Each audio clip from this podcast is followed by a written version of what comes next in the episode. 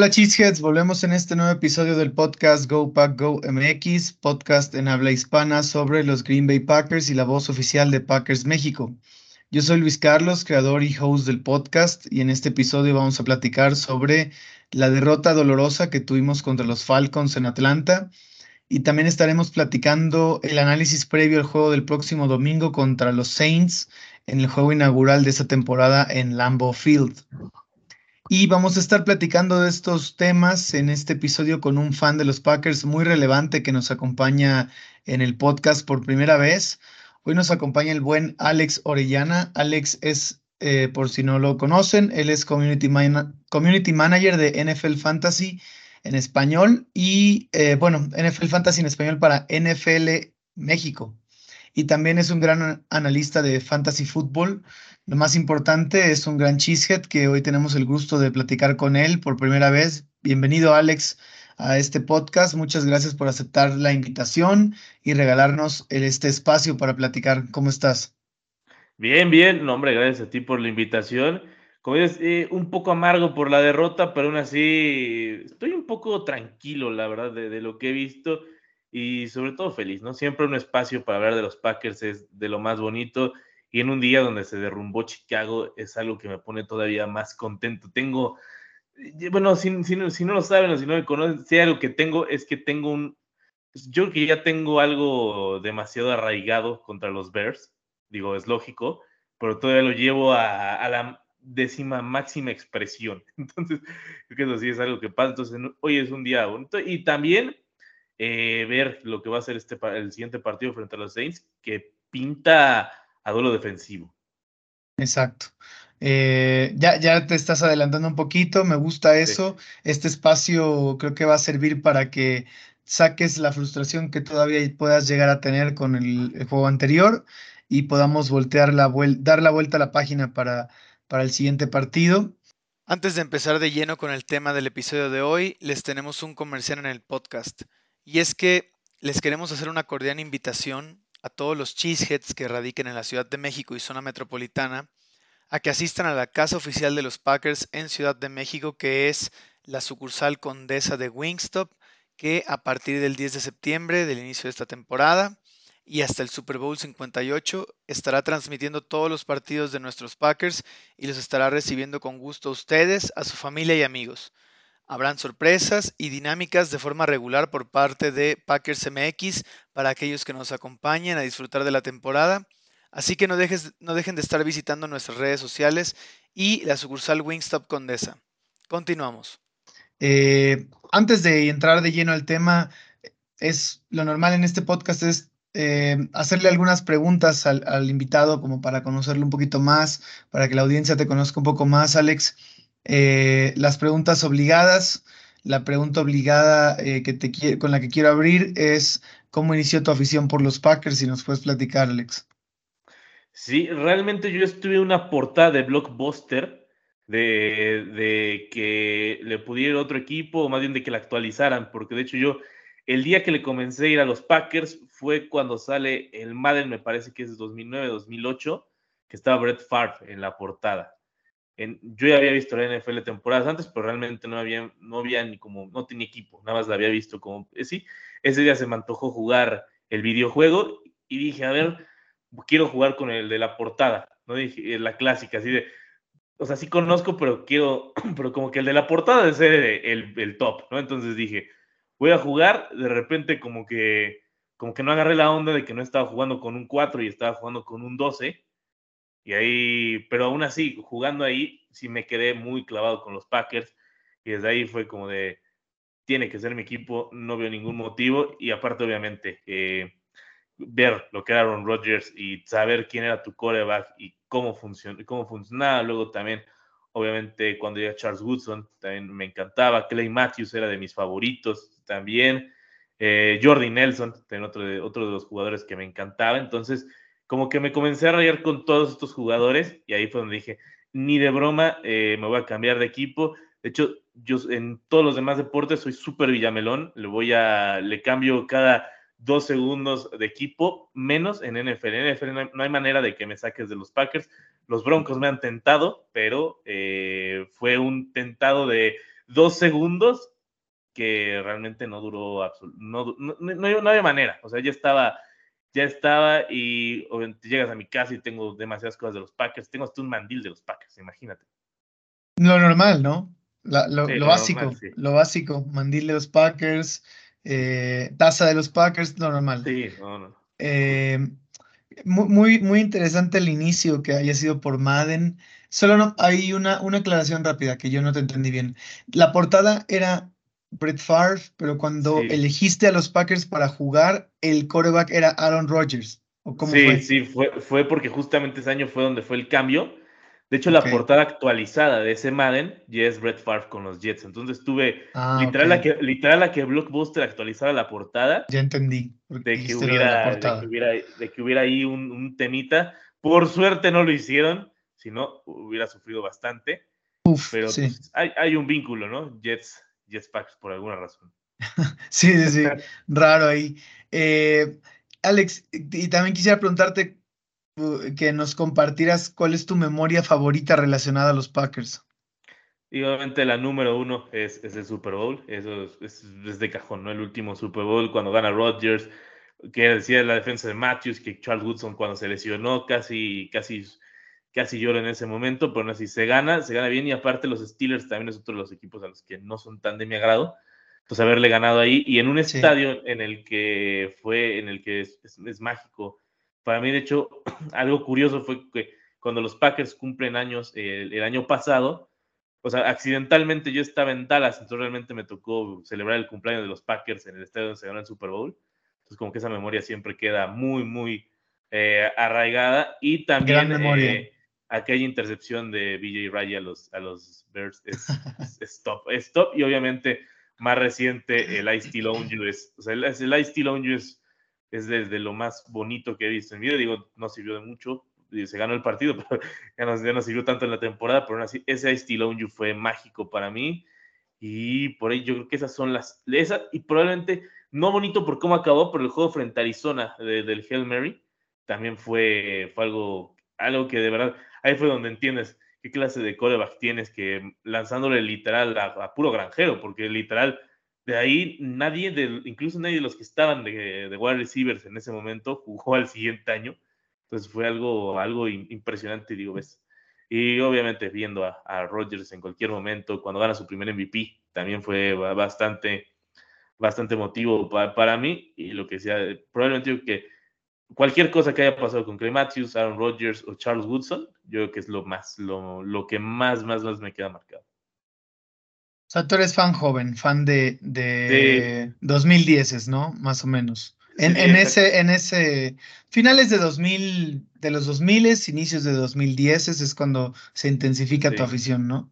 Sí, y digo, yo obviamente yéndome más a la historia, ya, o sea, me, me, involucré demasiado con el equipo, ya me empezaron a gustar muchos más jugadores del pasado, que obviamente no me tocaron ver, como Sterling Sharp, creo que es uno si me preguntas quiénes están en mi top 5, y yo creo que incluso en talento que ha tenido los Packers, Sterling para mí es un top, fácil top 5, si, si no es que más, o sea, lo de Sterling era una, era una locura, o sea, literal, creo que a veces no nos damos cuenta que tuvimos un receptor histórico que tristemente por la lesión eh, no llegó a más, pero o sea, sí es un receptor que en cuanto a talento, pues le está compitiendo a Jerry Rice en yardas en ese momento, o sea, no, era cualquier, cualquier hijo de vecino Sterling. Sí, sí. Y, o sea, igual hubiera tenido una carrera tan grande como la de Jerry Rice si no fuera por la lesión, ¿no? Es súper lástima, pero bueno, ahí eh, es el what if, ¿no? El que hubiera sido. Sí, carajo, sí. Y, y bueno, ahí ahora quiero pasar a, a, preguntarte algo un poco sobre pues tu especialidad, ¿no? Y, y, quiero saber cómo inició tu afición al NFL Fantasy Football, que es algo a lo que, no sé si es a lo que te dedicas full time, pero sé que le dedicas mucho tiempo y, estás en unas grandes ligas ahí codeándote con las grandes ligas del NFL Fantasy en México. Entonces quería saber cómo empezó esa afición para ti. Sí, realmente empezó, de, eh, yo soy alguien muy competitivo, entonces realmente ah, surgió de la necesidad de, de, que, por ejemplo, en ese momento yo estaba lesionado porque yo jugaba fútbol, soccer en, en ese momento. De hecho, Siempre me ha gustado más la NFL, pero jugaba fútbol, soccer. Aplicado la de, no me gusta que me peguen, entonces mejor, mejor en, el otro, en el otro aguanto esto. pero bueno, en ese tiempo que estaba lesionado, eh, tenía esa necesidad de, necesito competir, necesito hacer algo, y me doy cuenta por unos amigos que existía el fantasy, digo, yo ya veía NFL, pero no, no, no estaba involucrado en el fantasy, esto fue igual, 2010, 2011, creo que ahí, ahí más o menos es donde surge, surge más fuerte, más fuerte todo, y ya ahí comencé a hacer, obviamente no hacía contenido ni nada, nada, era como de, hago con mis amigos y me gusta ganarles, literal, literal, de ahí salió, y luego ya eh, durante la pandemia se volvió ya como full time, sí, literal, en la pandemia fue full time, vi que había como eh, esta manera de empezar a, trabajar y, hacer cosas de fantasy y que el mercado está explotando mucho en México, entonces lo comencé a hacer y luego de ahí ya por, no dirá suerte, pero de ahí me vio Mau Gutiérrez y con eso ya quedó listo y ahorita ya es, es mi trabajo, ahorita tengo dos trabajos, pero este es digamos que es el trabajo que me gusta un poco más porque literalmente creo que a, a quién no le va a gustar que le paguen de su hobby. Claro, no, sí, por supuesto, por supuesto. Y, y qué bendición, qué afortunado, ¿no? Este, también qué buena onda lo de Mao, ¿no? Eh, además, tan reciente, ¿no? En la pandemia, que realmente, bueno, yo no sé si es algo de rucos mío, pero siento que la pandemia fue hace no tanto, ya fue hace tres años, ¿no? Pero siento que no pasó tanto tiempo desde entonces. Este, entonces, bueno, por eso me, me parece que es bastante reciente y qué bueno, que te felicito por por haber logrado eso, Alex. Eh, algo que, que, muchos quisieran, ¿no? Que les paguen de su hobby. Sí, sí literal, eh, todavía hay días que no me cae el 20, pero literal sí, sí está bastante chido. Y como dices, o sea, la pandemia sí es como si fuera, yo también lo siento como si fuera hace dos días que empezó. Sí, sí, sí. No, y, y, y lo digo, y, y, esto ya no lo digo por porque estás aquí en el, en el podcast, esto lo pienso sinceramente. Eh, hace, no, hace poco te pedí una guía para un fantasy y el trabajo que había en esa guía me pareció muy impresionante. O sea, no es algo ligero, es un... Ahí se nota la cantidad de horas invertidas en el trabajo que haces, no es algo a la ligera, entonces también reconozco que aunque sea tu hobby o lo que tú quieras, es un trabajo bastante estructurado, profesional y bien hecho el que, el que hacen, el que haces tú con, con, con Mao, ¿no? Está muy, muy bueno eso. Em, bueno, Alex, si te parece, podemos pasar al, al, tema del podcast, a lo que nos atañe eh, ahorita. Si quieres, podemos iniciar con, con la, pues, con hacer catarsis con la derrota de, de los Falcons, ¿no? Ante los Falcons, algo... Em, duele por la forma en que se perdió, creo yo, em, porque fue un juego perfectamente ganable, un juego que se tenía en la bolsa en el tercer cuarto y se echó a perder todo en el último cuarto. Obviamente los primeros tres cuartos no fueron perfectos, pero se había hecho lo suficiente para ganar, digo, 12 puntos de ventaja y eh, y, al final se desperdicia, ¿no? Y, ahí no sé si quieras dar algunas impresiones iniciales de, de fueron, cuáles fueron las claves de la derrota contra los Falcons. Sí, a mí la, principal fue esa jugada de, de Villan Robinson que todos hemos visto, ¿no? O sea, darle tanto espacio a alguien fresco que es tan talentoso como Villan Robinson, creo que ahí es, ahí no sé qué coraje me dio desde la formación. Todo lo ves y dices, en qué momento Campbell va a recorrer 10 yardas y va a alcanzar a taclear a, Villan Robinson. Esa es una locura. Y todos sabemos, la pelota iba a ir a Villan Robinson. No había otra manera de que fuera alguien más. Que por cierto, o sea, son esas veces que dices, nos hizo un juegazo alguien que literalmente, digo, acaba de llegar por ese lito. la verdad, Villan Robinson está muy cañón y, ni hablar, son cosas que pasan. Eh, eso fue lo que más me molestó. Obviamente, creo que los, los primeros tres cuartos estás como en esta de que quizás no te está llenando al 100, pero estás en un 80, 90 de cómo te está gustando el equipo, todo está bien y ves buenas cosas, sobre todo de los dos lados del balón, se veía, se veía bien y luego ese último cuarto como que te derrumba una, o sea, como que sí sientes esa, esa derrota agridulce fea, creo que eso es lo que pasa, a pesar de que obviamente sabemos, o sea, y hay que tener calma y es lo que yo le he dicho a todos, o sea, o sea, es un equipo que apenas, o sea, no, no estamos en reconstrucción, estamos en, como regeneración, yo diría así. O sea, el equipo está bien hecho, nada más obviamente esta transición de, pues, o sea, dejas ir a Rodgers para traer a Jordan Love, que se ha visto bien, O sea, todavía hay ciertas cosas que, que, no es, que le fallan, ¿no? Digo, obviamente sabemos su porcentaje de completos no es el ideal, pero aún así lo que he hecho lo he hecho muy bien y obviamente lo, lo que hace la flora la ofensiva es, es, una belleza, ¿no? Todo el tiempo un receptor está solo, eso es algo, es algo que no se ve muy a menudo, todo el tiempo está solo, Jaden Reed, Romeo Dobbs, Musgrave luego también está solo, eh, el que me decepcionó la verdad es AJ Dillon, lo, lo debo decir, AJ Dillon era uno de mis jugadores favoritos hace dos años, y verlo ahorita tan inefectivo, tan, em, no sé qué pasó desde esa lesión, que más bien no lesión, más bien desde ese partido contra los Niners, que estaba jugando bastante bien, y como que desde ahí hubo una desconexión con AJ Dillon. No, no sé qué ha pasado, no sé si también tenga que ver con el hecho de que lo han tratado de bajar de peso para que, sea para que dure un poco más, y creo que ahí perdió ciertos poderes eh, AJ Dillon. Mm, eso es lo que más a mí me preocupa, ¿no? Que si no está Aaron Jones, el backfield no se ve tan bueno, aunque Manuel Wilson, creo que en estos momentos me gusta más que AJ Dillon, aunque entiendo totalmente el por qué no darle tantos snaps sin, eh, sin, sin, demeritar lo que, lo que está pensando eh, Matt LaFleur.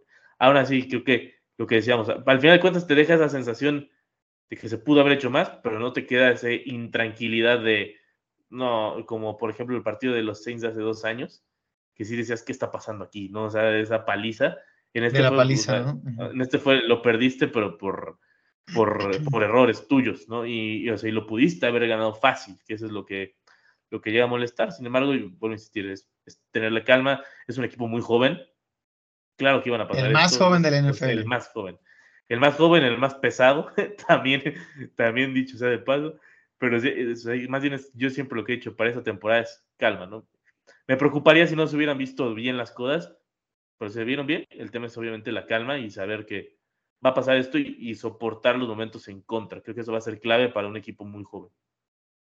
Sí, ahí rápido aclaración, el más joven, el más alto y el segundo más pesado detrás de los Patriots. Sí, Ahora, cierto, cierto. El, el, el, la cosa es también que el panorama sería muy diferente si se hubiera ganado, si se hubiera podido cerrar el juego, ¿no? Ir 2-0 para abrir en tu casa, una cosa, muy, un panorama muy diferente sería para este equipo.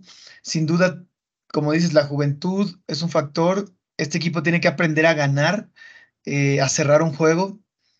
Mm, mucho de eso pienso que tiene que ver la Fleur, cómo manejó el juego también. Me parece que hubieron cosas que la Fleur mismo ha reconocido que pudo haber hecho mejor en tema de game management, como por ejemplo pedir tiempo fuera antes del castigo por retraso de juego en la patada que podía haber sido un gol de campo.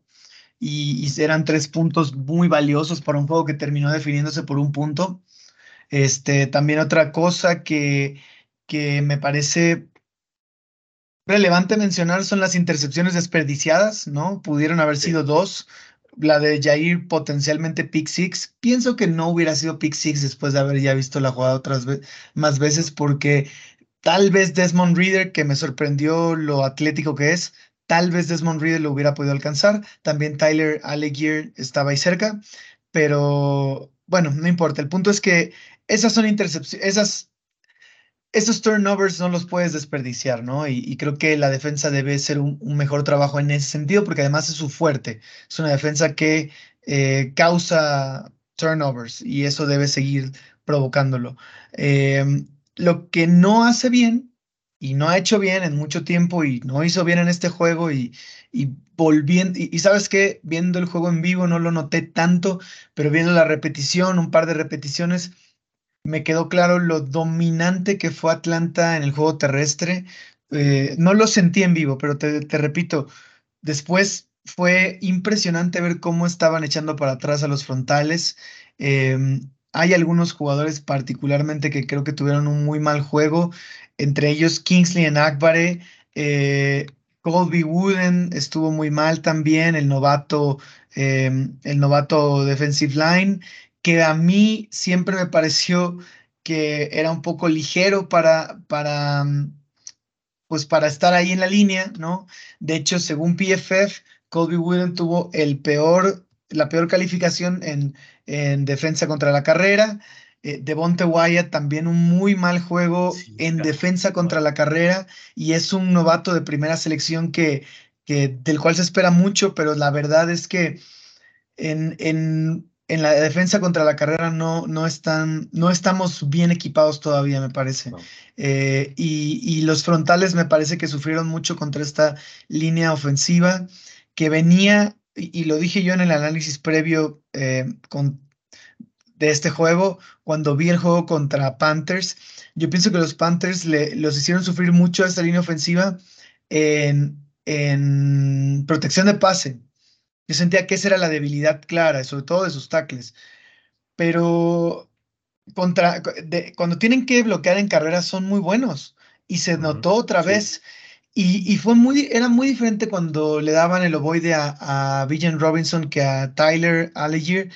Pero igual, o sea, Allegier no tuvo un juego terrible, solamente que sí se nota muy claro el nivel en el que está eh, Robinson. Y Robinson es una locura y, no dudo que esto se lo pueda hacer a otras defensas y lo que sea, pero, pero sí se vio muy endeble la defensiva de Green Bay, sobre todo incluso algo bien interesante, Alex, que, que yo he hablado en otros episodios con otras personas y que, y que era una constante de la defensa de Green Bay, es que en tema de fútbol complementario, la defensa, a ver, esta defensa sí es muy buena para defender el pase. Y, mi reflexión aquí es, mm, la filosofía de la gerencia general es, la NFL es una liga pasadora, el foco es defender el pase, voy a diseñar mi defensiva con jugadores especialistas para defender el pase.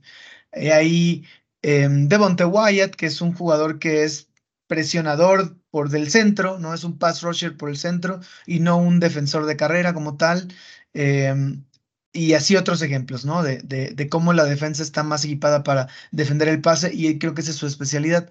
La cuestión es que eh, en, temas, en temas de fútbol complementario, eh, cuando el equipo, cuando la ofensiva estaba arriba, en épocas de Aaron Rodgers, que, que contabas con que esta ofensiva te diera una ventaja en el marcador, iba a forzar al equipo contrario a, a pasar, ¿no? Y eso pasó muchas veces en otras temporadas.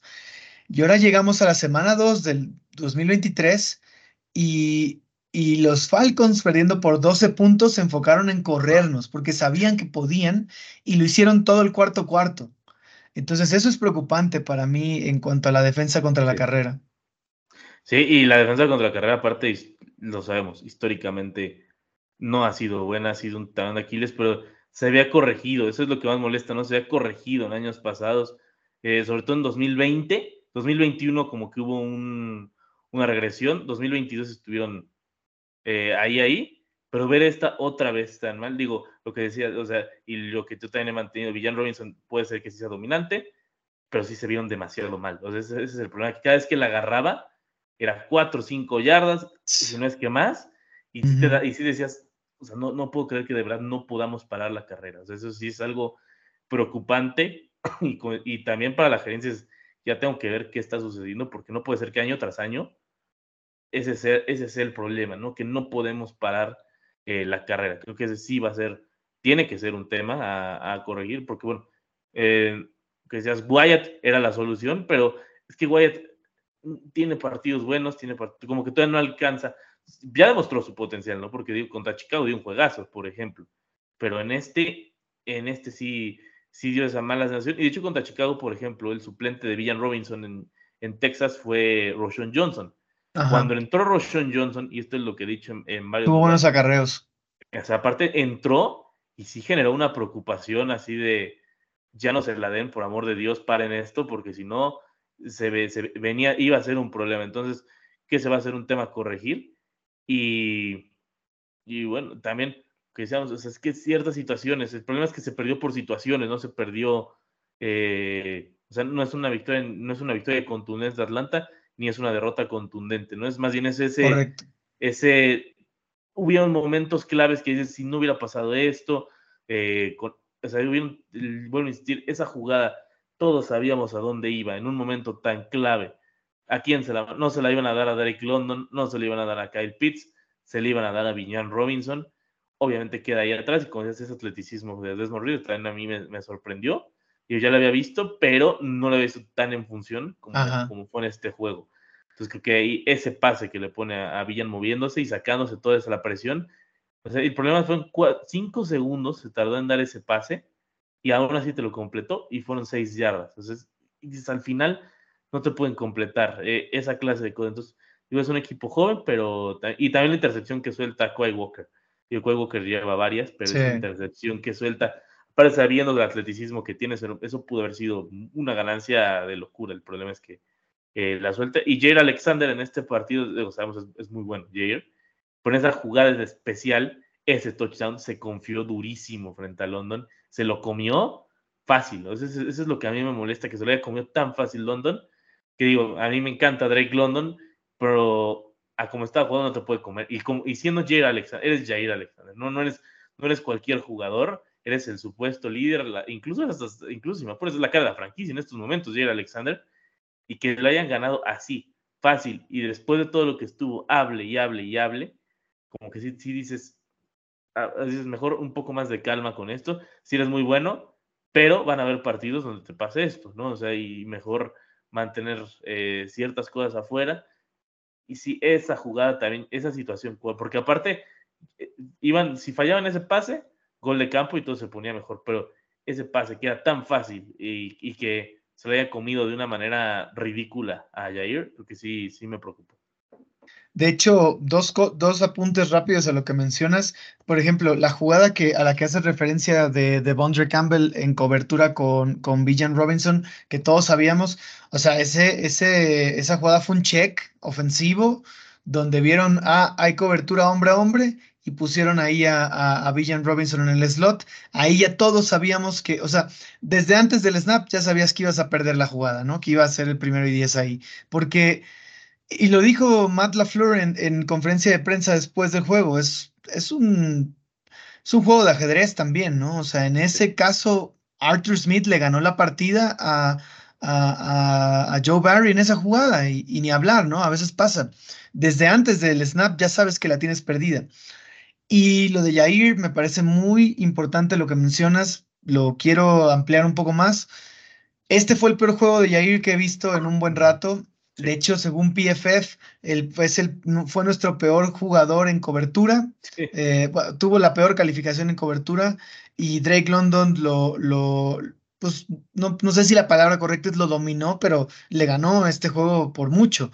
Eh, no solo en el, en el pase que mencionaste, del touchdown, también, por ejemplo, hubo uno, hubo uno donde eh, Atlanta inició una, una serie ofensiva acorraladísimos, creo que dentro de su yarda 5, no me acuerdo, y está, porque estaban en tercera y 15 y nos completaron con Drake London, con Jair en cobertura, una cosa muy, muy eh, terrible para la defensa en tercer down. Entonces, sin duda la defensa tuvo una mala actuación. Hubieron jugadores puntuales que sabemos que son muy talentosos que no tuvieron un buen juego.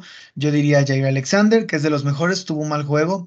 Yo diría Rashan Gary, no tuvo un gran juego, tampoco malo, pero estuvo muy mal defendiendo, seteando el edge. Seteando el edge en la carrera, estuvo muy mal presionando al, pasador estuvo bien, como siempre. Eh, Colby Wooden, mal este, Devonte Wyatt mal, eh, Kingsley Akbar mal, o sea, varios jugadores no tuvieron un buen juego y otros como Way Walker tuvo un buen juego que pudo haber sido mejor coronando la intercepción, Jair tuvo la oportunidad de una intercepción y no la aprovechó, entonces, o sea, una actuación mala que puede pasar, o sea, esta defensa me parece que es buena, o sea, de la mitad de la tabla para abajo, pero, pero no, no, no va a estar exenta de malas actuaciones como esta y, con una defensiva, perdón, con una ofensiva que creo que, que es, que es potente, ¿no? Y, por otro lado, también mencionarte rápidamente em, que sin duda la ofensiva tiene mucho que mejorar. El juego terrestre fue malo, no tuvimos un buen juego terrestre. No, mm, Dillon ya lo decía yo antes del juego, no es un corredor en el que puedas basar tu ofensiva, sobre todo en estas circunstancias. Yo, o sea, estoy de acuerdo contigo, no, no anda bien, me, me, pareció bien interesante el punto de partida que mencionaste, desde cuándo no está bien, no lo había pensado y tienes toda la razón. Este, y, y sin duda, o sea, algo que preocupa es que Dillon su función es bien específica a mi punto de vista. O sea, ¿por qué quieres a Dillon en tu equipo? Bueno, porque te gana las yardas cortas, porque es un cuate seguro para tercera y uno, cuarta y uno, cuarta y gol, lo que tú quieras, y sobre todo para cerrar partidos en diciembre, enero, cuando las condiciones climáticas son, son difíciles y el juego de pase no es, no es lo mejor y vas arriba en el marcador, bueno, él te puede cerrar el juego en teoría. Pero todo lo que he visto, vaya, llevamos dos juegos, tampoco podemos exagerar, pero lo que se ha visto en dos juegos, Dillon no te puede dar ni eso, no te puede dar ni una tercera y uno, ni una cuarta y uno, se trompica solo. Creo que tuvo dos buenas corridas en todo el juego este, donde, bueno, dos buenas corridas en todo el juego no es suficientemente bueno para, para que él sea tu lead back, ¿no? y por otro lado, también creo que nos ayudaron mucho los castigos de interferencia de pase a la ofensiva, nos pusieron en situaciones ventajosas, lo cual está bien, no tiene nada de malo echar mano de esas, de esas circunstancias, pero eso explica por qué Jordan Love tuvo un porcentaje de completados bajo, por qué tuvo pocas yardas en este partido. Eh, Disclaimer, Jordan Love fue de los últimos culpables de por qué se perdió este juego. Sin duda, tuvo un juego bueno o decente bueno y, no fue factor en, la derrota, pero para nada. Sí, no, para nada. O sea, yo también eh, vi varias quejas a Jordan Love y dije, ¿por qué? Pues es el, es el menos culpable de esta situación. Digo, comúnmente es lo que pasa, ¿no? Siempre se la cargan al coreback. Aquí, yo, fuera de ese blooper que tuvo, pero el blooper, o sea, es que ya cuando ves el contexto, tuvo razón Jordan Love, aquel que se equivocó fue Myers, o sea, le aplicó la de la, que hace Rogers comúnmente, de dámela rápido ahorita que no están viendo, para primero sacar un castigo y si no, y con el coreback sneak ya saqué la yarda que requeríamos. Entonces, lo hace ahí, pero yo, pero también es otro de los que ya no me está encantando. Lo de Myers es algo que ya me preocupa, porque nunca está, como que no está al tiro. Y ya, Rogers ya le había dicho la temporada pasada que hay uno de los problemas que tiene con Myers es que nunca está cuando se le requiere para estas cosas rápidas. De hecho, recuerdo, no acuerdo contra quién fue, por la gritoniza que le pegó el año pasado. Justamente fue, fue por eso, porque quiere sacar la jugada rápido porque está viendo algo y Myers está, eh, pues, no sé qué está haciendo, porque pues, su, obligación es oír al coreback, no lo hizo.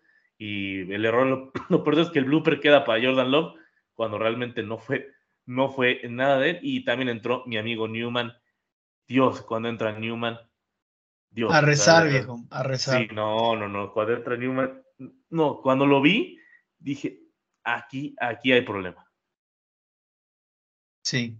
Sí, y, bueno, ahí, sobre todo lo que decías de, del blooper, Jordan Love al final se echó la culpa. Él dijo que él, dio mal la palabra y todo. Bueno, ya solo ellos sabrán, ¿no? Porque también puede ser una cuestión de liderazgo de Jordan Love, donde él cubra alguna falla de alguien más y se, se eche encima la culpa. No, nunca vamos a saber, ¿no? Pero nos quedamos con lo que él dijo. Y lo que dices de Newman, ahorita vamos a hablar de eso en el siguiente punto de cara a los Saints. Hay que hablar un poco de los lesionados, pero para cerrar este, este el, el tema de este partido, sí quiero mencionar que tal vez de las peores cosas que pasaron fueron las lesiones sufridas. Perdemos a, Elton Jenkins por un esguince en el ligamento cruzado. Em, según lo que vi, algunas opiniones de doctores que, conozco y que están en, el grupo del Packers México, cuatro semanas es lo normal que podemos esperar que va a estar fuera em, Jenkins. También se le preguntó este, sobre su lesión y él dijo, su, respuesta fue, no creo que me pierda la temporada.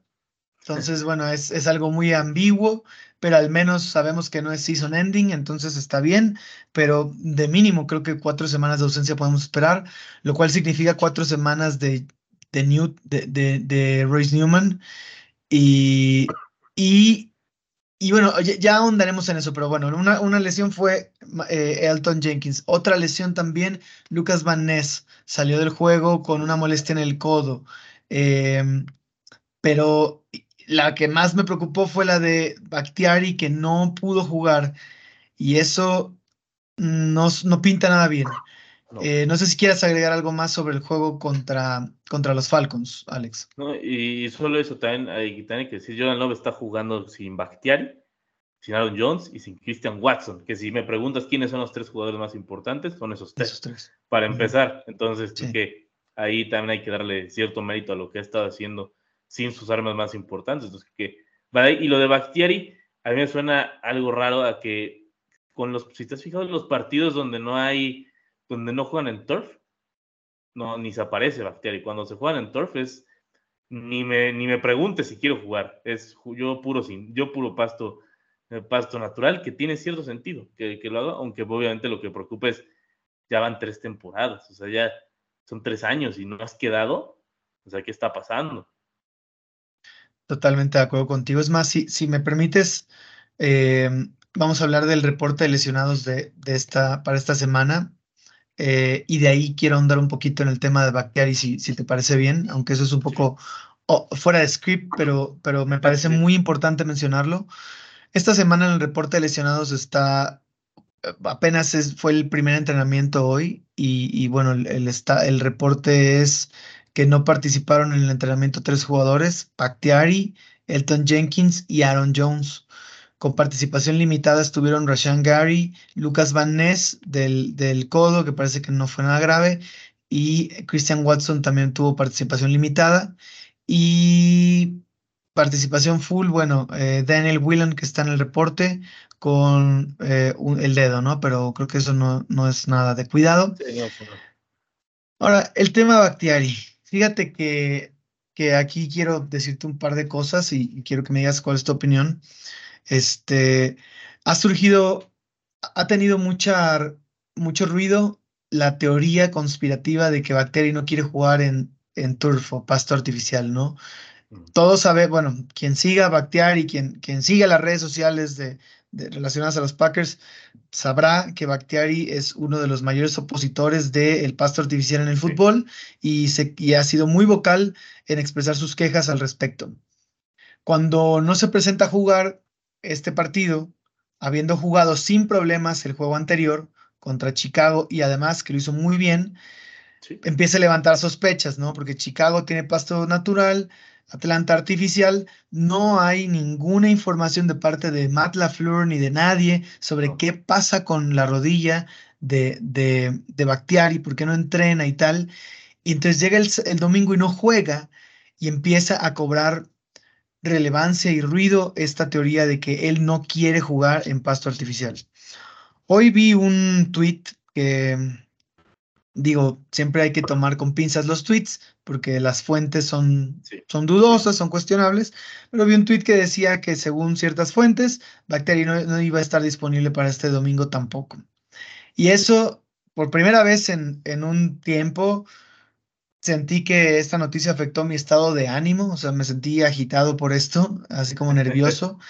Eso normalmente no pasa. Y, la verdad es que sí me preocupa. O sea, lo primero que pensé cuando leí esto, sin el filtro de no, no le hagas mucho caso porque quién sabe quién lo dijo, fue, em, creo que la carrera de, de Bactiari está en, eh, está, está en alto riesgo. O sea, y este puede ser su último año tan solo en los Packers. Yo no sé si de fútbol, pero, pero si la rodilla de Bactiari ya no te da, porque como bien dijiste, ya van tres años de su lesión. Se voló el ligamento en diciembre de 2020 y casi no jugó 2021. 2022 fue donde más jugó. Realmente se perdió los primeros dos juegos de la temporada 2022. Luego jugó, se perdió el juego de Washington también por la rodilla. Y luego jugó constante hasta que tuvo su su apendicitis, su, operación de apendicitis y ahí se, se, perdió todo un mes. Pero creo que fue un poco más, o sea, fue lo más constante que tuvimos de Bactiari desde 2020. Y que no puedas recuperarte desde 2020 a la fecha me parece súper preocupante. No sé si, si, lo, si lo, lo viste, pero durante estos años que Bactiari estuvo ausente, él comentó que tuvo problemas de drenar su rodilla, que tenía líquido su rodilla, eh, tenía más de 35 centímetros cúbicos de líquido, de, que, drenó más de 15 veces la temporada 2021. Entonces, no, se ve que de la operación algo no quedó bien y desde entonces no ha podido estar al 100 para jugar. Lo que más me preocupa es tres años después sigue así y, y, no, y ya uno no puede saber cuándo va a estar, cuándo no, y lo peor es el hermetismo que hay en dentro del equipo para decir claramente qué carajo le pasa a, a su rodilla, cuándo va a jugar, cuándo no va a jugar.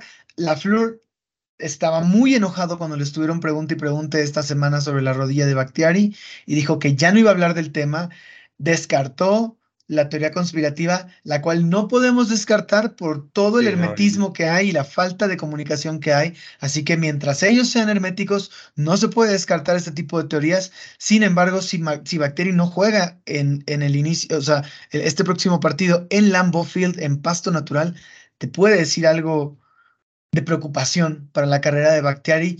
Y es un tipo que todo el mundo se enoja, todos los fans se enojan. O sea, yo no creo que Bacteri esté feliz con, con, la situación en la que está de salud, pero los fans se enojan mucho y no los culpo, pero el decir que lo corten, que lo traspasen, es, es inviable. No lo puedes cortar por la situación contractual que tiene y no lo puedes traspasar porque ningún equipo va a absorber esa situación contractual. Si, si, si no estás seguro tú de cómo está la salud de tu jugador, ¿cómo otro equipo va a querer ir a por él? ¿no? Entonces es muy, muy difícil la situación. Yo te lo digo, Alex, prefiero que esté en el equipo aunque no juegue, porque aunque no sabes cuándo pueda jugar y cuándo no, prefiero tenerlo por si puede jugar. Sí, aparte cuando juega sigue siendo los mejores de la liga y con diferencia. ¿eh? Cuando jugó en Chicago dijimos, wow, es increíble que después de todo este tiempo sigas jugando así. El problema es que, o sea, que esos partidos van a ser contados y obviamente afecta el ánimo ¿no? de, de todos porque dices, tengo un jugador muy bueno que no puedo usar. Obviamente eso eso afecta. Y al que le pague muchísimo. Y al que aparte, sobre todo, el que le pague demasiado dinero. Y, el, y como dices, el tema es, no lo puedes cortar porque si lo cortas es un, es un problema, es un, se vuelve un problema. Porque digo, ya absorbiste ahorita el dinero muerto con Aaron Rodgers. Va, eso estaba presupuestado, ¿no? Pero también añadir el de Bastiari, eso se vuelve un problema porque lo tienes que mandar el próximo año. Y el próximo año van a ser los equipos que va a tener más cap. Entonces, mejor no, o sea, yo no lo usaría ahí. Yo diría, eh, sea como sea, mejor me lo quedo aquí. Y aparte, realísticamente, ¿qué puedes obtener? Una quinta ronda. O sea, siendo realista, es lo que puedes obtener, una quinta ronda y no. Y por una quinta ronda, yo prefiero tenerlo también. Yo también soy de la idea de mejor, mejor me lo quedo, porque esos partidos que tiene es elite. O sea, esos partidos que tiene. Yo prefiero tener esos pocos partidos a cobrarme ese dinero y una quinta ronda, la verdad, no es, no es, digo, entiendo, ¿no? Que que siempre no sabes lo que puedes sacar ahí, que nos ha ido muy bien agarrando linieros, por ejemplo, Tom, que es otro que ha jugado, que ha jugado un nivel muy alto.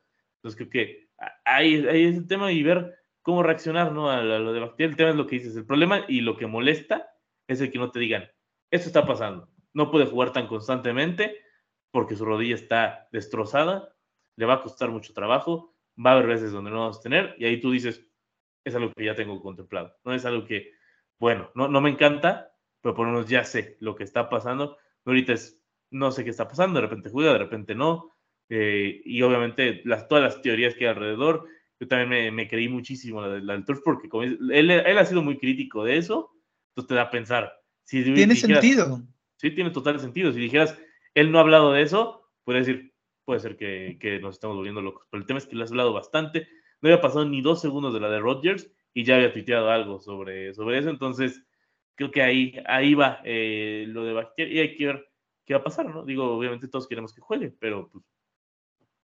De acuerdo, de acuerdo. O sea, y, al final, mira, mi conclusión es, no puedo desestimar la teoría conspirativa de, del pasto artificial, este, pero, pero yo me inclino más porque su rodilla nunca quedó bien después de esa lesión. Eh, tuvo dos operaciones en 2021 y, creo que eso terminó de afectar mucho su, su, rodilla, tenía problemas de ligamentos, tenía problemas de cartílago, o sea, no, no es una cosa menor. Y, yo creo que por Bactiari, él muere por jugar, estoy seguro, pero, no, pero no creo que pueda, no creo que su rodilla esté, le, dé la posibilidad. Y, y al final del día sí creo que es mejor tenerlo en el roster sabiendo que el problema es que como fan nunca puedes saber cuándo va a jugar y cuándo no. Entonces, cuando juegue, prefiero que juegue y el problema es que no se sabe cuándo, cuántos juegos te va a poder dar. Em, entonces, no sé si quieras que continuemos el tema de la previa al juego contra los Saints, eh, ya cerrando el tema de las lesiones y de eh. Comentario antes de pasar de, lleno al tema, este, en el reporte de lesionados de los Saints, Foster Moreau no, no participó en el entrenamiento por una lesión de este, tobillo y Jamal Williams no participó tampoco en el entrenamiento con una lesión de tendón de la corva. Ambos son jugadores importantes para la ofensiva de Saints. Eh, básicamente New Orleans no va a tener corredores como nosotros, entonces, bueno, ahí se puede, se puede equilibrar. Bueno, lo suplen con Tyson Hill, que él también está en el reporte de lesionados, pero con una participación limitada, una lesión de rodilla. Yo no dudo que vaya a jugar, pero bueno, este, ahí, ahí será, ¿no? Em, pasando a la previa contra los Saints, Alex, te quiero preguntar cómo, vamos a empezar eh, preguntándote cómo atacarías tú a la defensiva de los Saints, considerando los durísimos frontales que tienen ellos.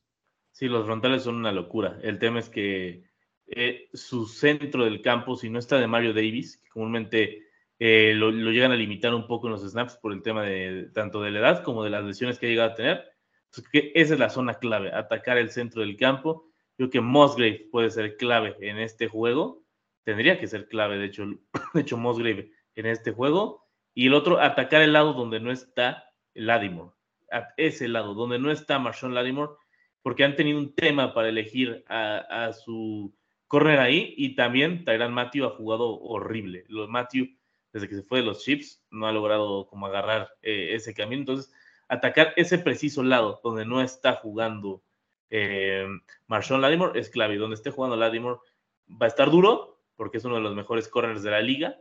Aún así es alguien el que sí, o sea, no es, no es un Sos Garner, no es un PS2, o sea, es alguien que, que sí se le puede completar pases, a pesar de que sí es muy buen corner. Entonces, yo que está, con, está bajito del nivel de Jair. Entonces yo creo que ahí, ahí puede ser donde, donde se puede aprovechar. Y hay que ver cómo puede aprovechar Romeo Dobbs. Creo que Romeo Dobbs también va a ser importante en este juego. Lo ha, lo ha sido toda la temporada, pero en este juego creo que puede tener algo más que ver cruzándose. Y obviamente lo de Jaden Reed en el slot atacando el centro. Eso ahí es donde Jaden Reed puede aprovechar. Aparte, Jaden Reed ya lo hemos usado. Es más, si quieren usar a Jaden Reed de corredor antes que a AJ Dillon, yo no tengo un solo tema. ¿eh? ¿No? O sea, a cómo ha estado, ha estado la cosa, yo no tendría un solo tema.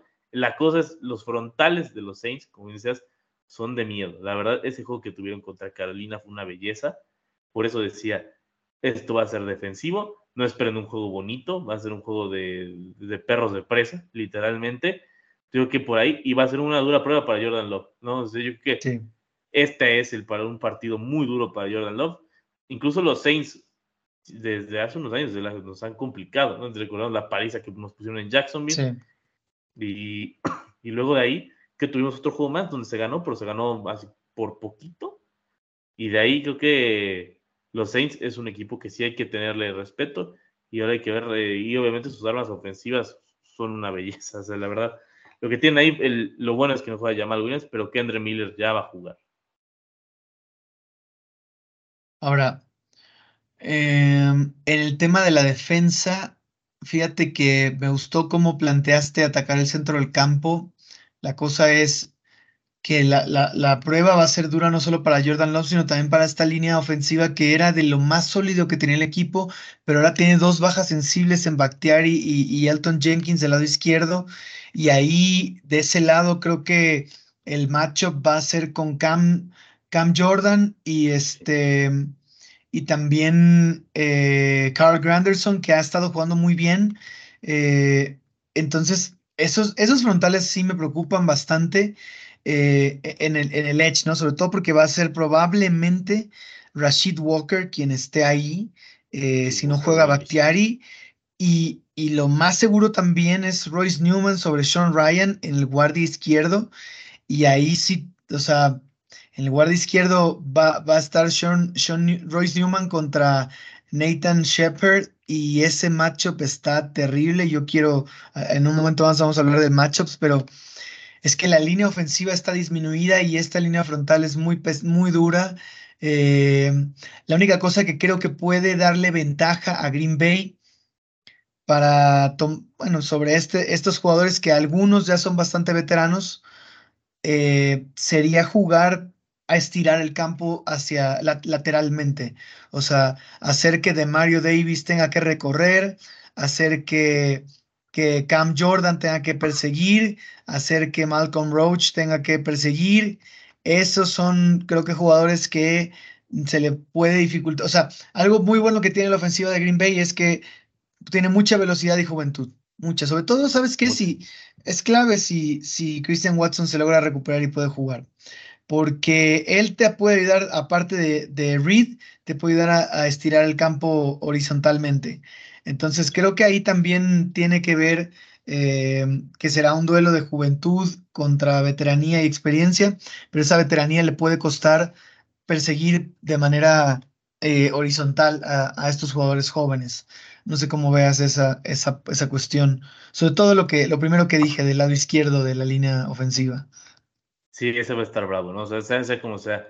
Más bien, o sea, es que el tema es que quien enfrenta a Newman, ahí está el, como dicen por ahí, ahí está el pan. No saben perfectamente quién es el jugador que, que es clave para atacar cualquier defensiva, sabes, ataca a Newman y ahí vas a tener algo que ver, ¿no? Ahí, ahí va a ser un gran tema. Ahora lo que decías de estirar el campo, sí, obviamente que Christian Watson esté, es lo que le sigue de clave, ¿no? Se va a cambiar por completo. Y Aaron Jones. no, sobre todo, digo, Aaron Jones es sabemos, es, el, probablemente es el mejor jugador del El mejor. Sin duda, eh, sin duda, Aaron, Jones. Entonces el tema es, ¿cómo le hacemos para, si no llegara a estar Aaron Jones, va a estar en problemas el equipo para correr? Es más, yo creo que si se puede limitar un poco correr y que sean más, eh, como lo hicieron al final, ¿no? Gadget plays con, eh, con Jaden Reed, cuando vieron que no está funcionando Dylan, vamos a, vamos a usar jugadas con Reed, jugadas con Dobbs, jugadas de incluso Jordan Love es atlético, no, no que corra tanto, pero que use su atleticismo. Eso va a ser importante, que Jordan Love use su atleticismo, obviamente sin abusar de él, pero que sí, lo empiece a usar más, moverse mucho en la bolsa, creo que va a ser importante. Y lo que, y lo que te digo, siempre hay un receptor abierto en esta ofensiva de la flor, siempre hay uno. O sea, es, es imposible lo, lo, que ha logrado, siempre hay uno abierto. Y por eso es que siempre dicen los wide receivers, si hay un esquema en el que me gusta jugar es en el de la flor, ¿no? O sea, cualquier wide receiver que va, dices que esto pues, es increíble, que siempre esté solo. ¿no? Por eso la Dobbs le ha ido también, a Reed le empieza a ir bien, eh, a Touré no le fue tan bien, pero tuvo sus momentos. que ahí va a ser, va a ser importante que empiecen, y, sobre todo que Jordan Love lo detecte rápido, porque tiempo no va a tener. Eso es, es algo de cajón. En este juego, tiempo no va a tener Jordan Love. La secundaria no es tan buena, entonces hay que aprovechar eso. digo, Ladimore, lo vuelvo a decir, Ladimore es un jugadorazo, pero sí se le puede completar. No, no, no es un lockdown, es un, o sea, sí te deja, te deja jugar. Entonces creo que ahí, ahí tienen que aprovechar esos duelitos individuales que hay, sobre todo atrás. Adelante, seguramente va a estar muy complicado, pero aprovechar las siguientes atrás. Va, y, y, nuevamente, centro del campo, y Mosgrave, Reed, quien aparezca ahí, creo que va a estar muchas de las claves. Y, eh, y ver cómo solucionar la línea. Digo, si juega y ya se solucionó un gran problema ahí y digo, Bastiar ayudar a Newman va a estar bravo. pero, pero, pero sí, hay que ver cómo, cómo lo van a hacer. O si no, cambiar a Zach Tom de lado, porque alguien tiene que ayudar al pobre Newman, la verdad.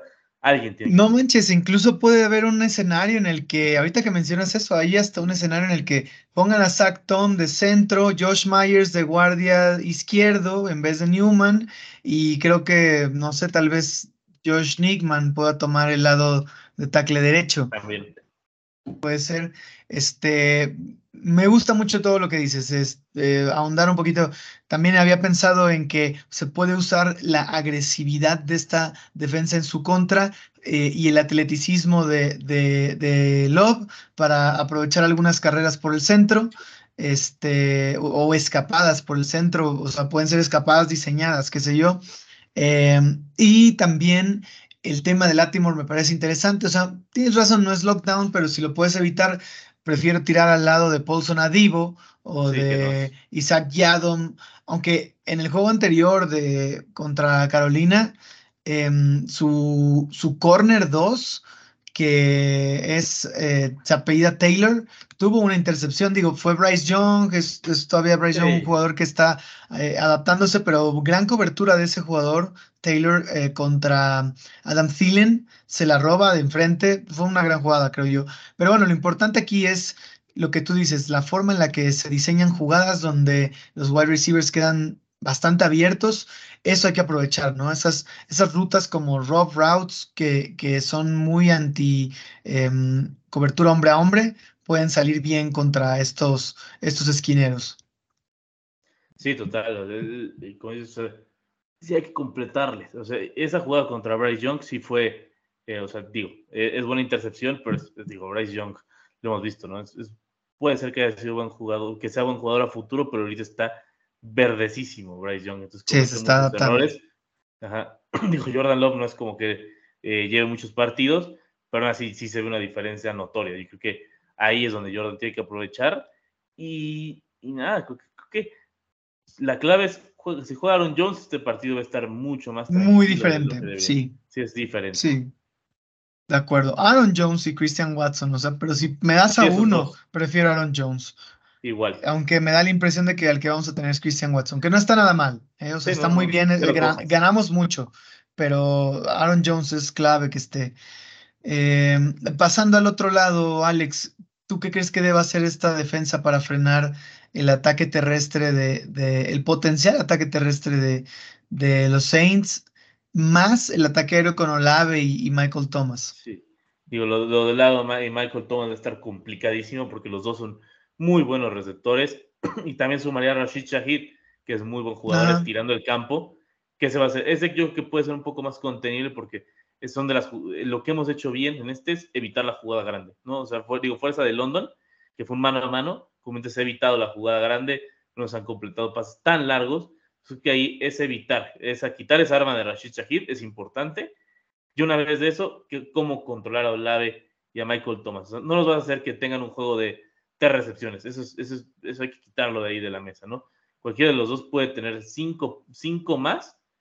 La cosa es eh, intentar que cinco más se queden en yardaje corto, porque eso es bueno que algo malo y bueno que tienen Michael Thomas y Chris Olave es que son receptores de, de poco yardaje.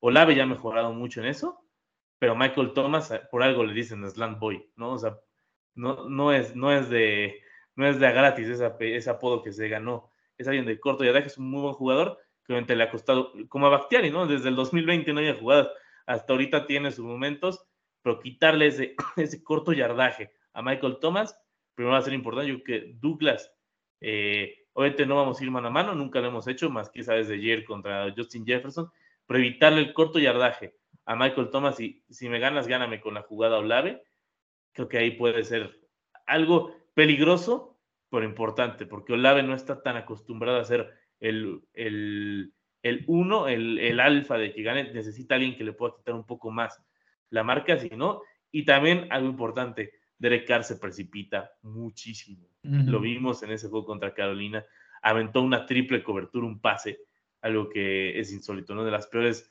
intercepciones que he visto de la temporada. Entonces, precipitar a Derek Carr, creo que ahí está la clave. Es clave. Es clave, ¿no? De, un lado sabemos, ¿no? Que, que sí es, es buen equipo. Del lado, se me fue el nombre de donde juega Rancic, donde juega Rancic, que creo que ahí está, va a estar un poco más contenido, pero del otro lado realmente no tiene a nadie, o sea, es, muy, muy, muy verde eh, esa línea ofensiva específicamente de ese lado, que fue que agarraron a alguien en el draft, eh, que no les ha funcionado tanto, que es el de Northwestern, pero se me va. Trevor Penning. Ándale, Trevor Penning todavía está muy verde. Entonces yo creo que ahí aprovechar ahí, irlo cambiando Gary. Si juega Vaness, aprovechar Gary Vaness, ¿no? Irlo rotando de ese lado, que puede ser importante. Y así como nosotros tenemos a Newman, ellos tienen a Trevor Penning. Pues atacar ese lado, que me, me parece interesante. Y del lado del ataque terrestre, el problema es que es desconocido este ataque terrestre, porque no está, Cámara está suspendido, es último partido de suspensión. Qué bueno que nos tocó el último de Cámara de suspensión. Exactamente. Jamal Williams sabemos no está, que no sé qué tan mala noticia, porque Jamal Williams está haciendo lo que le sigue de inefectivo. Entonces, pudo haber sido una, una no tan mala noticia que estuviera jugando. Y Kendra Miller, lo vimos en pretemporada, pero sigue siendo un desconocido en la NFL. Realmente no sabemos qué esperar de Kendrick Miller porque es su primer passer, su primer partido. Y Tony Jones es un receptor, eh, digo, es un corredor que se le puede controlar fácilmente, no, no es rápido, es más de corto yardaje. Creo que si algo tenemos es corto yardaje, por alguna razón, si se nos da. El problema es que, que nos dan, el problema son los, los explosivos. Y aquí, lo bueno va a ser que Kendrick Miller lo desconocemos y, y ver también cómo lo van a limitar, porque digo, su primer partido a un novato no le van a dar tanto, tanto, tantos acarreos, porque digo, nadie es Villan Robinson aquí.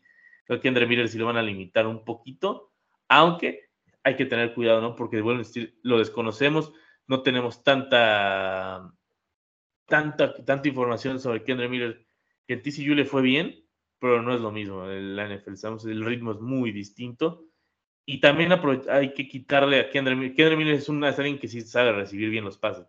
De hecho, por eso es algo que seleccionaron los Saints, es por ver ese perfil, que es un poco similar a Camara sin, sin tener la explosividad de Camara. Entonces, quitarle esa opción de ese pase también tiene que ser importante. El tacleo rápido, que también la cantidad de tacleadas que no tuvimos en el partido pasado fue brutal.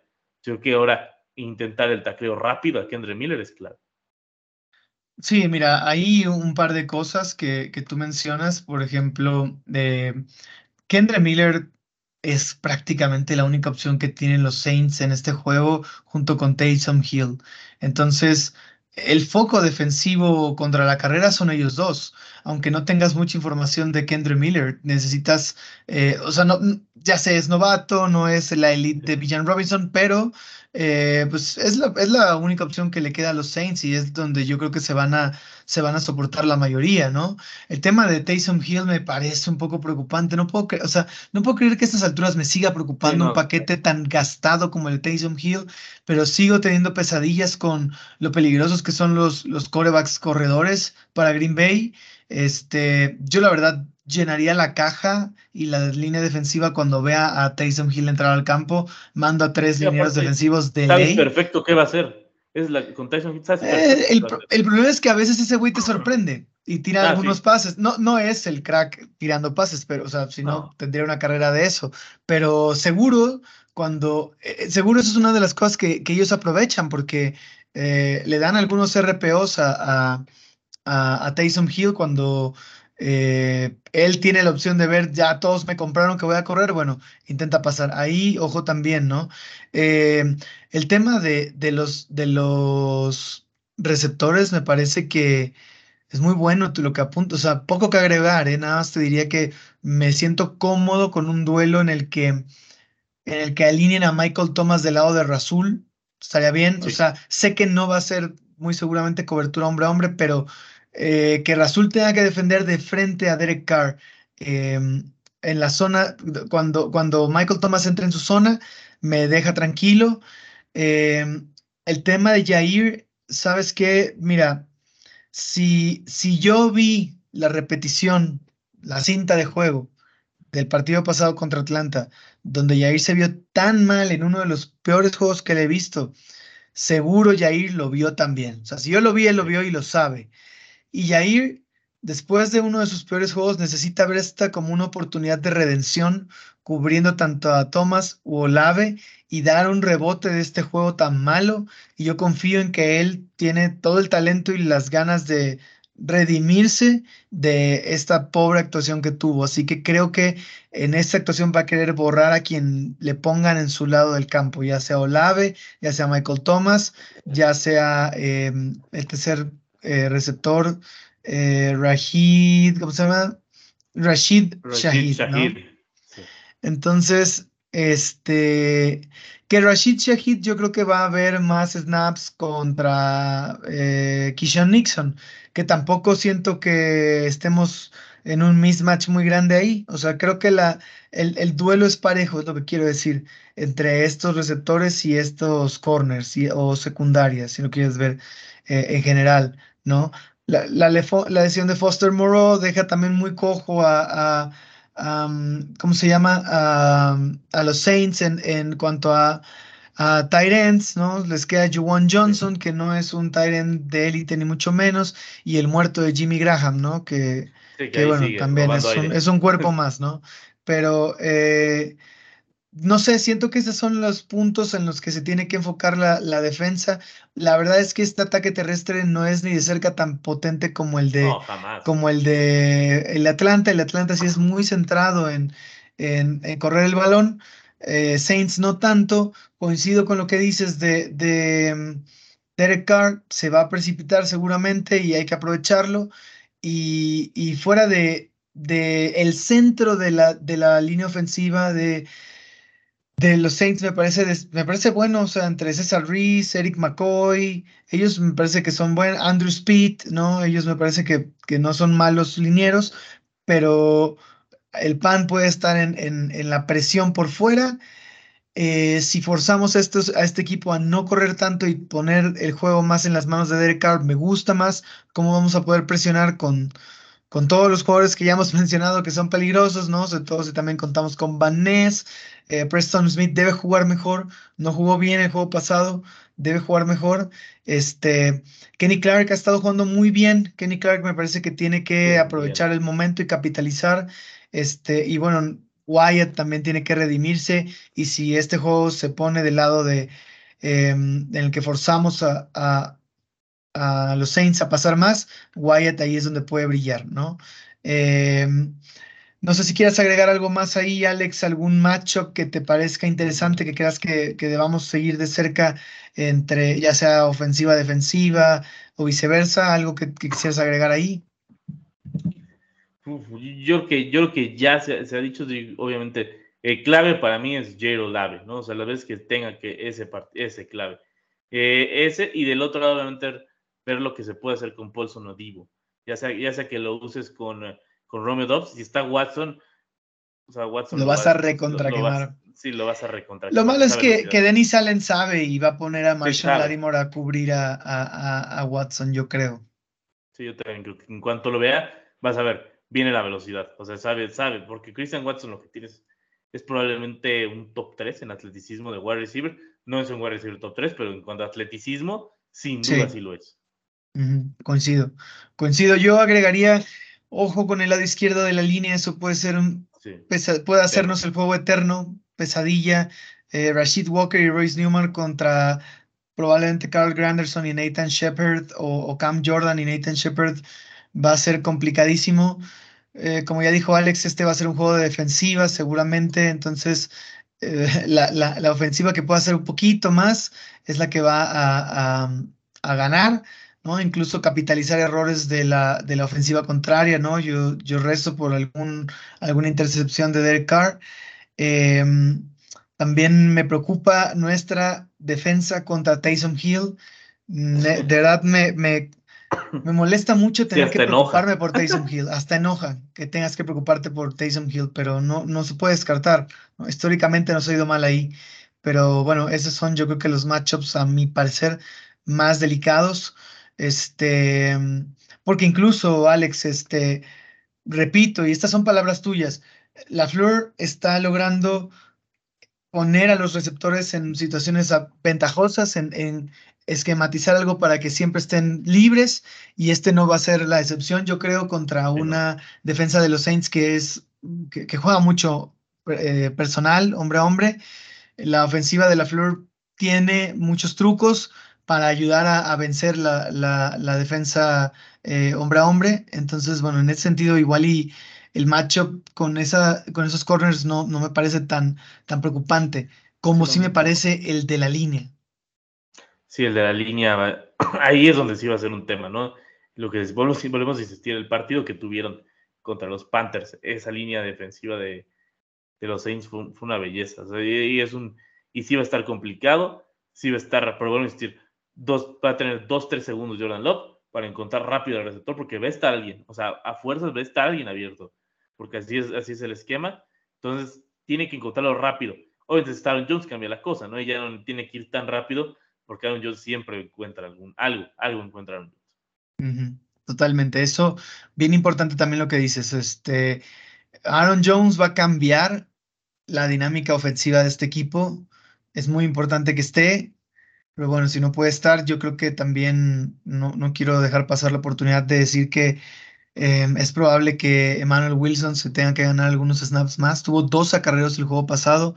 Ese número debería incrementar posiblemente si AJ Dillon no puede em, ponerse, o sea, de nuevo, AJ Dillon está limitado, él no va a ser el arma explosiva de tu ofensiva, pero pues que haga al menos el rol que tiene que hacer, ¿no? Que es conseguir las yardas difíciles, las yardas cortas, que es algo que ni siquiera está haciendo ahora, ¿no? Entonces, si no se puede, habría que contar un poco más con Patrick Taylor y Emmanuel Wilson.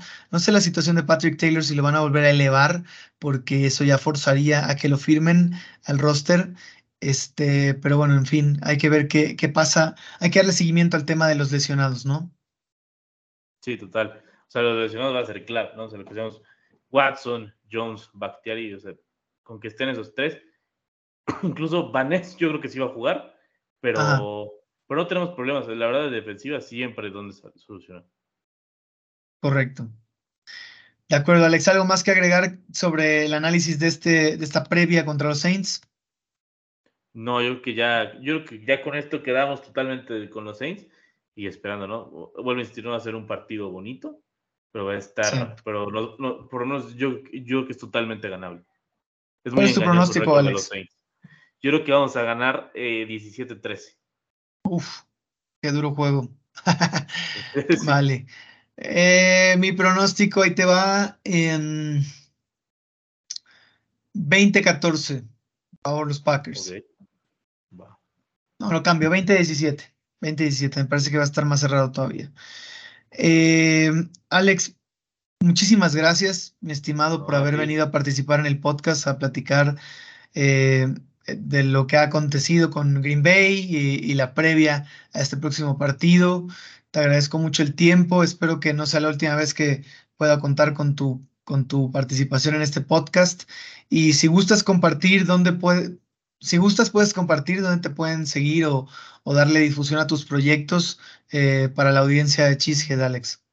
Sí, claro que sí. Eh, primero, un gustazo estar por acá, de verdad. Eh, espero no sea la, última vez. Siempre es, es bonito hablar de, los Packers.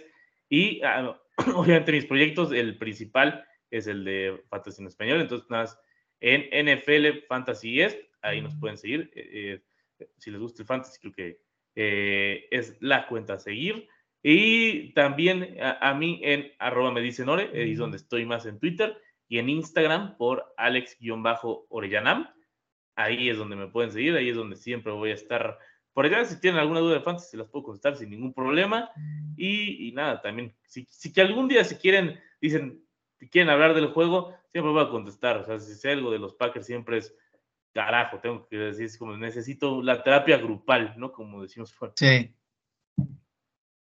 De acuerdo, Alex, muchísimas gracias. Este, y bueno, también muchas gracias, Cheeseheads, por escuchar este episodio. Espero les haya gustado tanto como a mí grabarlo, la, la grata participación de Alex. Y si así fue, por favor, suscríbanse al podcast en su plataforma de preferencia, compartan el contenido en sus redes sociales con amigos, familiares y más fans del NFL. Síganos en nuestras cuentas de Twitter, arroba GoPackGoMX y Packers-MX para estar informados con todas las actualizaciones del equipo durante esta temporada.